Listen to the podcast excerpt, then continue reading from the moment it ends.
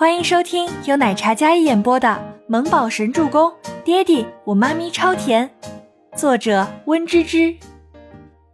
第三百七十八集。翌日清晨，晨曦透过白色的纱窗，将整个病房洒上一层金光。小小的病床上，夫妻两个相拥而眠。倪清欢是被窗外的鸟儿叫醒声给吵醒的。迷迷糊糊，感觉自己挂在一个健硕的身子上。倪清欢睡眼惺忪，立马醒过来，收回搂着周伯言的手和脚，再看着自己枕的是周伯言的胳膊，幸好不是那个受伤的胳膊。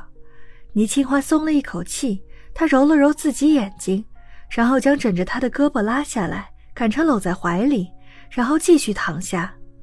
闭上眼睛的时候，昨夜朦胧的回忆尽数在脑海里盘旋。洗澡洗到一半的时候，自己直接羊入虎口，这就算了。至于最后自己怎么出的浴室，似乎身子也是他清洗的，也是他把自己抱出来的。倪清欢前前后后串联起来，感觉就是一个坑，巨坑。倪清欢感觉腰间被拧了一下，他眉峰紧蹙，然后豁然睁眸，醒了过来。一睁眸，下意识地看向怀里的小女人，恰巧。看到了一双怒气冲冲的星眸，宝贝，早。周伯言侧身，然后在倪清欢的额上落下一吻，这样温馨的早安吻，配上这样一张惑人心神的神颜，还有那低沉好听的嗓音，怎么说也都是女孩子梦寐以求的夫妻日常啊！哼，我很生气，哄不好的那种。倪清欢怒嗔道。凝视他那双染着笑意的黑眸，他撅着嘴，娇俏的小脸写满了不开心，那副灵动又可爱的模样撩人心弦。嗯，他只淡淡应了一个单音节，带着初醒时迷人的慵懒，声调略微有些暗哑，与怀里生气的小猫对视着，他身上自有强大的气场，把空气都给染成他的气息。虽然看着他很安心。但倪清欢还是觉得生气，哼，骗我给你洗澡，欺负我。我什么时候骗你了？我真的受伤了。周伯言沉着嗓音，胸腔里震动出两声笑声来，然后侧身将小女人拥进怀里，两人离得很近。倪清欢近距离地看着他那如星夜般璀璨的黑眸，心里差点软化了下来。周伯言凑过来，两人鼻尖对鼻尖。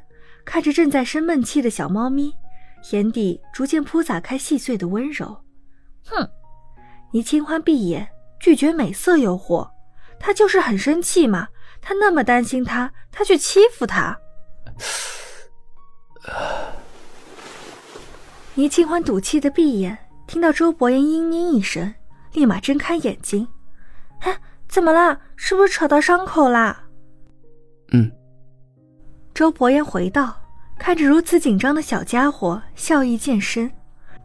倪清欢很担心的去看伤口，没有溢血什么的，可依然紧张的不得了，嘴上说着生气，但却对他的一举一动都牵肠挂肚。没事了，就是伤口愈合，有些痒。周伯言将趴在肩膀上端详着自己的小女人拉回怀里亲热。哎呀，坏蛋，以后不许欺负我，不许吓我。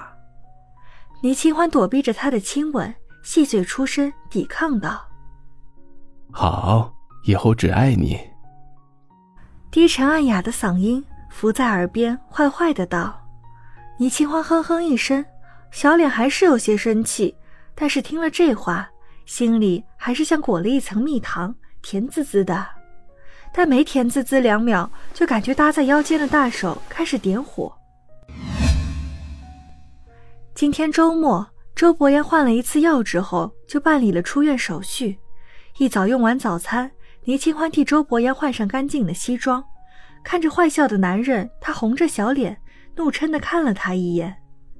口是心非的小家伙，嘴上说嫌弃，还不是心疼我？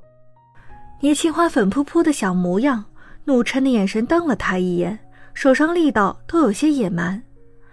哎呀，我是怕你慢吞吞，耽误时间。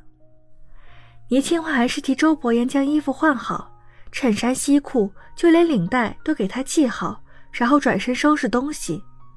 周伯言站定在床边整理袖口，一身合体的黑色定制西装将他身高腿长的优势全然凸显了出来，衣冠楚楚，禁欲又带着贵胄的气质。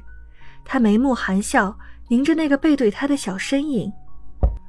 病房门被敲响，进。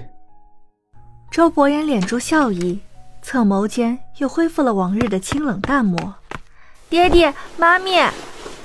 倪木周小身影最先进来，这次意外的先投入的是自己高冷爹爹的怀抱里。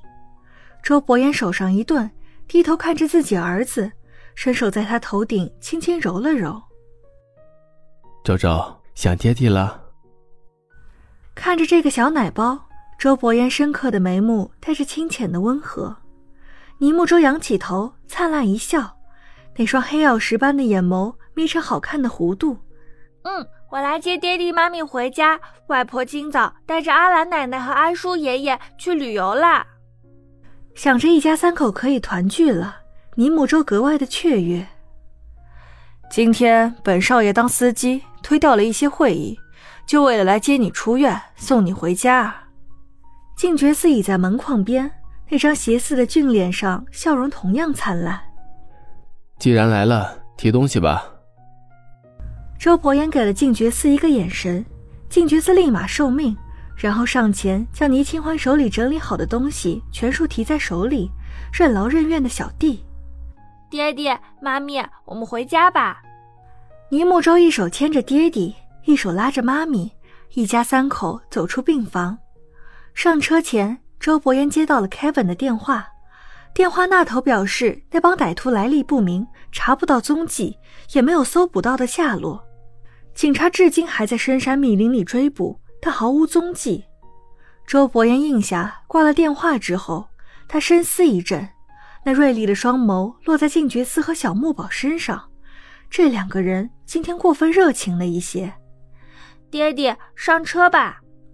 尼木舟今天很乖巧，事事以他爹爹为重。怎么今天这么紧张，爹爹啊？周伯言坐上车，正襟危坐，哪怕身上还有伤，但那与生俱来的上位者气场没有削弱半分。本集播讲完毕，感谢您的收听，我们下集再见。